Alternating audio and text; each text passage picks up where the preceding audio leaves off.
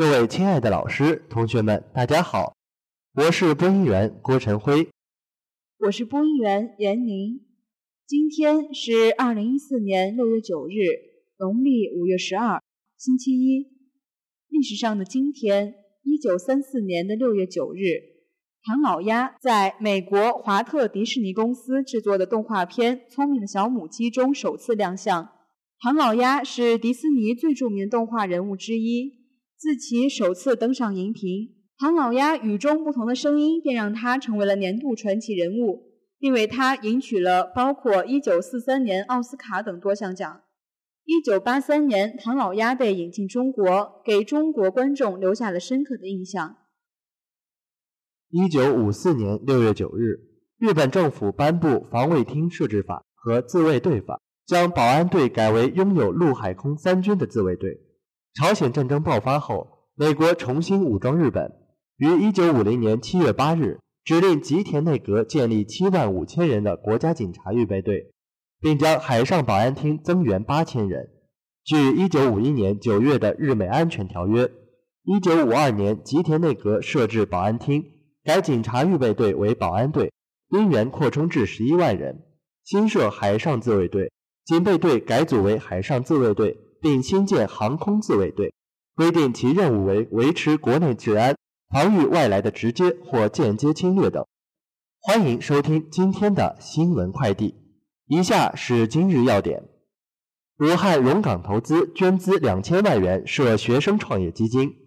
山西三十四万考生今日高考将于六月二十四日公布成绩。国防部对美国发表的报告作出回应。我们将坚决反对。外交部回应：中方在南海填海造陆与菲律宾无关。太原开始选拔2014国际马拉松形象大使。联合国将设立纳尔逊·曼德拉奖。以下是校园新闻。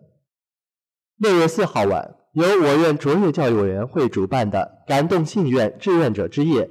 暨二零一三年度优秀青年志愿者组织表彰晚会在文体中心前举办。共青团太谷县委副书记杜志远、学院副院长傅永林教授、太谷精英学院院长南威利教授及各系领导老师应邀观看本场晚会。晚会上，各系志愿者通过表演节目的形式，向大家展示了新一代的志愿者风范，乐于助人、无私奉献，同时也诠释了爱的伟大。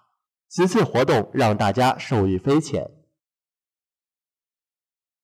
为践行中国世界环境日的主题，向污染宣战，并培养学生的公共环境保护、生态环境保护意识和社会责任意识。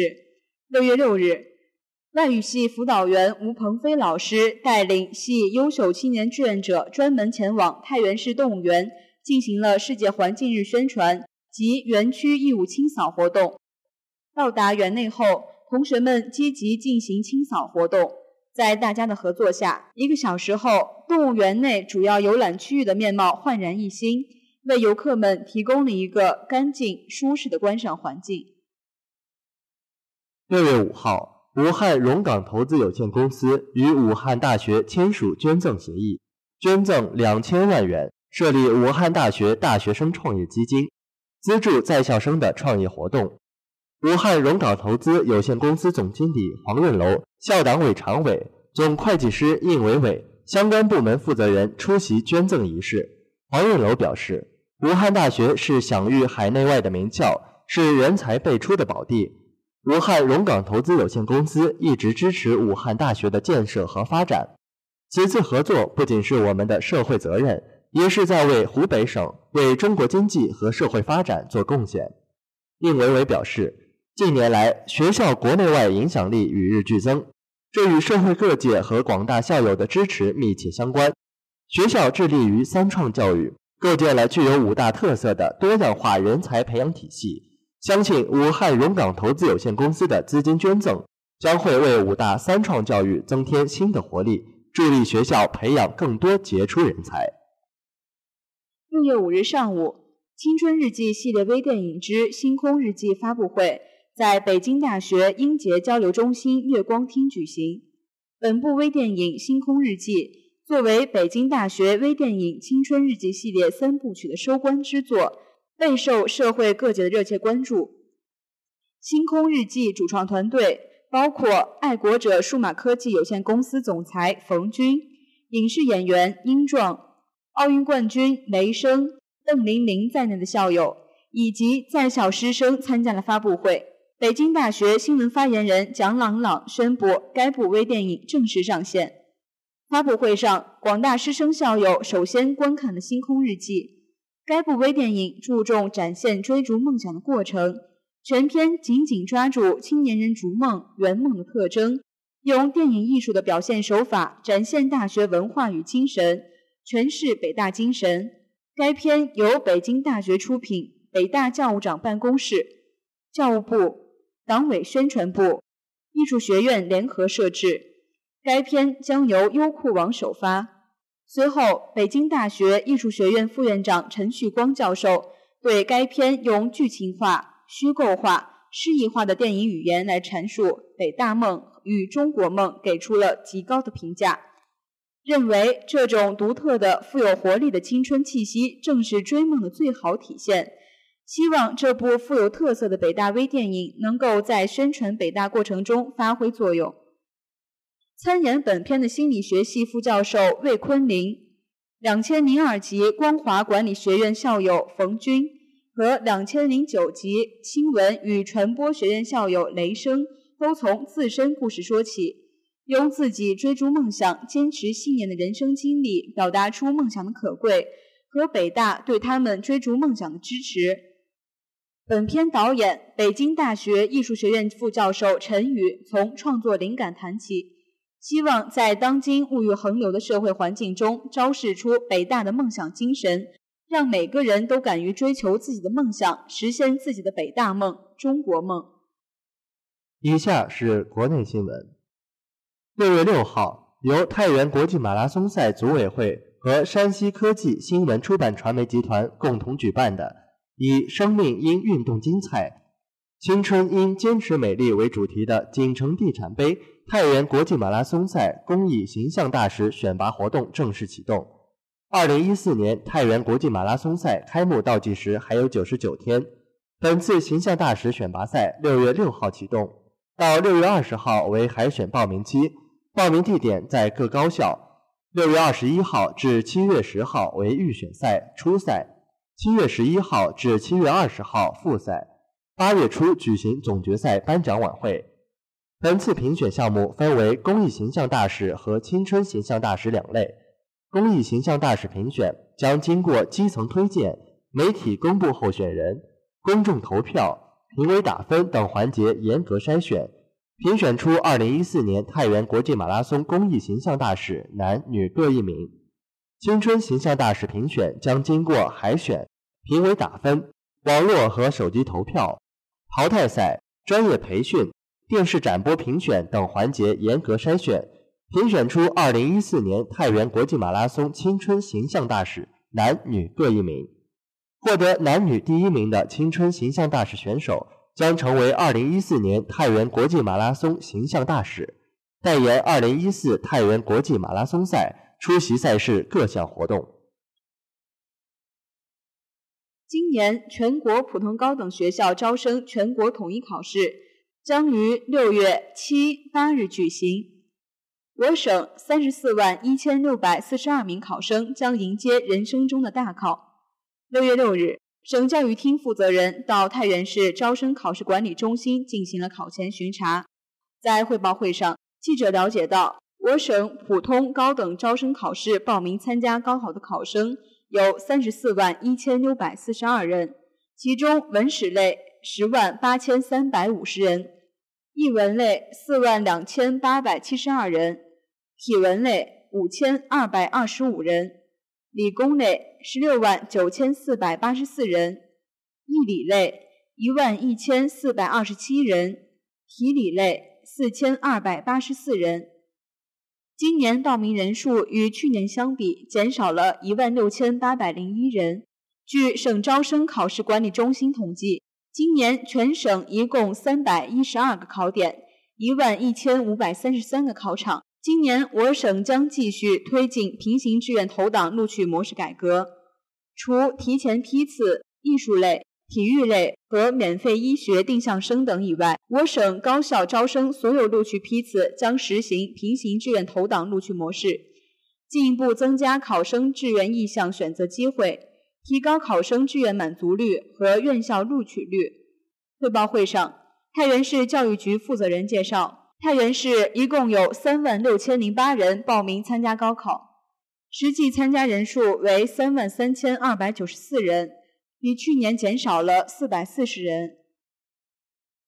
以下是国际新闻：六月六号，美国总统奥巴马和俄罗斯总统普京在法国参加诺曼底登陆七十周年纪念活动期间简短会面并谈话。美国白宫方面对此消息予以证实。报道说，奥巴马和普京当天在参加诺曼底登陆七十周年纪念活动时，利用官方午宴间隙见面并谈话。这是今年三月克里米亚危机以来两位领导人首次会面。此外，普京还同乌克兰当选总统波罗申科进行了十五分钟短暂会谈。德国总理默克尔参加会谈。美国、俄罗斯、法国、英国等二十个国家的国家元首或政府首脑。以及一千八百余名参加诺曼底战役的老兵，参加了当天在法国西北部小镇乌伊斯特勒昂的宝剑海滩举行的诺曼底登陆七十周年纪念活动。这里曾是当年盟军部队登陆诺曼底的主要地点。诺曼底登陆是第二次世界大战后期一次历史性战役。一九四四年六月六日凌晨，盟军部队在最高司令艾森豪威尔指挥下。从英国起航，横渡英吉利海峡，在法国诺曼底登陆，一举突破德军防线，从而开辟了欧洲第二战场，加速了德国法西斯灭亡。六月六日，第六十八届联合国大会一致通过决议，决定设立纳尔逊·曼德拉奖，在向曼德拉致以敬意的同时，表彰那些取得出色成就，并对联合国宗旨和原则作出巨大贡献的个人。联大在当天通过的决议中指出，曼德拉不仅在非洲争取解放和团结的斗争中发挥了领导作用，也在解决冲突、改善种族关系、促进和保护人权、和解、性别平等、儿童和其他弱势群体的权利，以及改善穷困和不发达社区状况等领域做出了贡献。所以说。联大希望对纳尔逊·曼德拉非凡一生和卓越贡献进一步表达敬意，决定设立荣誉性质的联合国纳尔逊·曼德拉奖，用以表彰那些取得出色成就并对联合国宗旨和原则作出巨大贡献的个人。联合国秘书长潘基文在决议通过后发表讲话，对联大一致通过该决议表示热烈祝贺。他说。当今世界仍然存在种族主义和不平等现象，民众、社区以及国家仍然饱含仇恨、分裂和战争之苦。潘基文还说，向曼德拉致以敬意的最佳方式不是言语和形式，而是用行动接过他传递给我们的火炬。以下是娱乐新闻：六月六号，NBA 总决赛开打。马刺主场以一百一比九十五击败热火，总比分一比零领先。马刺全场出现多达二十二次失误，但最后三分钟完美收官。蒂姆·邓肯得了二十一分、十个篮板；托尼·帕克十九分、八次助攻；提亚格·斯普里特十四分；丹尼·格林十三分。替补出场的马努·吉诺比利十六分。热火大将勒布朗·詹姆斯最后时刻脚抽筋。提前离场，得了二十五分、六个篮板。德维恩·韦德十九分，克里斯·波什十八分、九个篮板，拉沙德·刘易斯十分。替补出场的雷阿伦三分球八投三中，得十六分。足足休息了四天后，马刺和热火重回总决赛，连续两年会师于紫金之巅。对于去年的失利，马刺记忆犹新。雷阿伦在第六战的绝命三分令他们终身难忘。马刺只想做一件事，那就是复仇；热火则只想三连冠。上半场，热火已经有四人得分上双：詹姆斯十三分，韦德十二分，波什十分七个篮板。替补出场的阿伦投中三记三分球，也有十分进账。马刺命中率达到百分之五十，但失误达到十次。邓肯得了十五分，帕克十分，吉诺比利跟阿伦一样投中三记三分球，得了十分。马刺趁詹姆斯在场下休息的时间再举攻击，格林三十秒内连续命中三分，此后又扣篮得手，马刺打出十比二，一举以九十四比九十反超。六月六日，筷子兄弟亮相世界杯嘉年华活动，此番筷子兄弟堪称有备而来。两人带来了他们的最新电影《老男孩猛虎过江》。现场曝光的片花中，两人不仅男扮女装，还大打出手展现武技。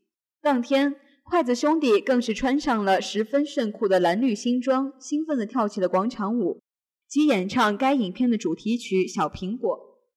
筷子兄弟合作的新电影《老男孩猛虎过江》讲述的是两个超级大屌丝去纽约的故事。该影片由肖央与王太利联合出演。当天，两人还兴奋地穿着荧光绿、炫目蓝两套耀眼的西装，在舞台上又唱又跳，还拿出了广场舞大妈的招牌动作，配上《老男孩之猛虎过江》的主题曲《小苹果》，显得相得益彰。现场来看，《小苹果》将成为新一代广场舞神曲，更将被称为洗脑神曲。以上就是今天的全部新闻。本期节目由郭鹏鹏编辑，张永娟策划。感谢大家的收听，我们明天再见。再见。一点动心，最美的祝福送给最爱的人，让音乐伴随着你的心声，传递给你的最爱。下面进入点歌时间。一点动心。下面这首歌呢，是由黎洛送给该清楚旧人不负。他想对他说：“不管你怎么对我，我依然会一直爱你到永远。”在此，我想对此妹子说：“妹子遇到这么好的汉子，赶紧嫁了吧。”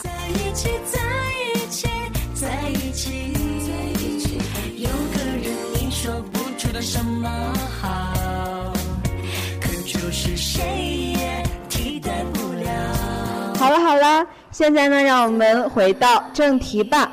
让我们一起来欣赏《该清楚救人不负》喜欢的这首歌吧。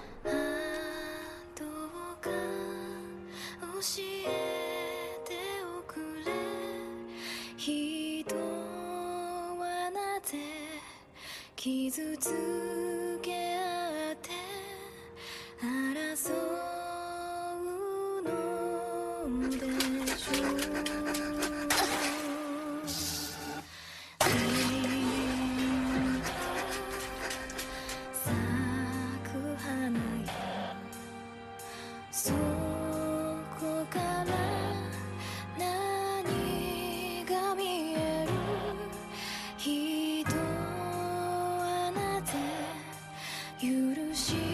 手に入れたかよくやった。誘導する。30秒で合流する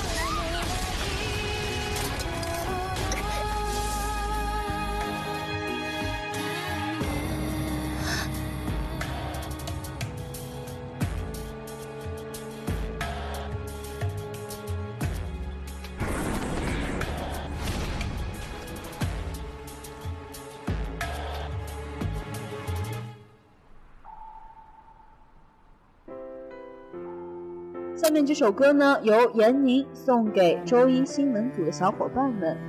在这一年的时光里，我们由最初的疏离，到相知相守，以及如今的相爱。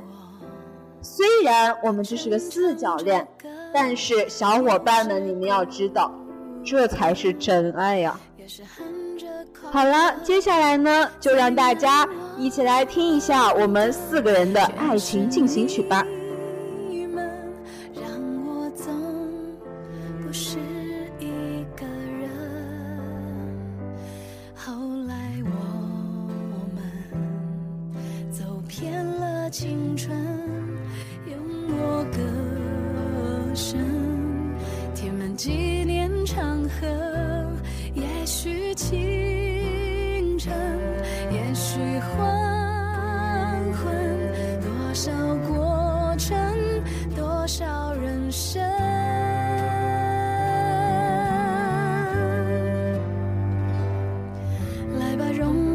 继续唱，让故事流转，好像是稀松平常，简单的